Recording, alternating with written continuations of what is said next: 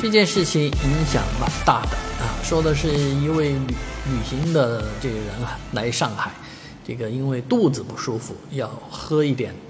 热的白开水，温温开水是吧？要喝一点温水，所以呢，求助了一个商家叫沪上阿姨啊，他们是卖奶茶、卖这些饮料的，所以呢，呃，这个店家呢也说可以啊，我们可以给你温开水啊，但是要十块钱啊，就这样一件很。说说不上出格的事情，就是一件很普通、很正常的买卖的事情，被这位呃旅行者呢啊发发布到网上，就大概意思就是啊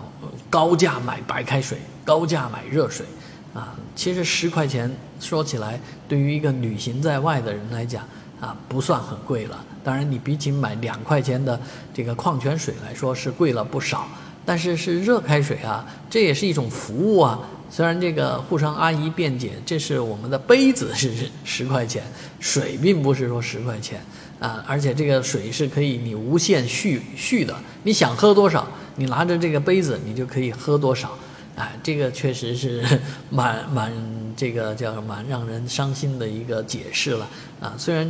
这个解释也是一个合理的解释，但是其实真的没必要解释啊，这就是一个商品，你标了这个价。就按这个价卖好了啊，能给人家把水加热一下，这是一个体现的增值服务，是吧？所以没不知道为什么这位顾客得了好处啊，还要这样去散布这样的事事情，让大家心都寒了呢？啊，是那其实呃，你说给杯热水给你喝，呃，是可以啊，但是你没有杯子的话，你没有带杯子的话。总要买一个杯子吧，啊，与其你花几十块钱去买一个搪瓷缸之类的来接这一杯热热水的话，啊，那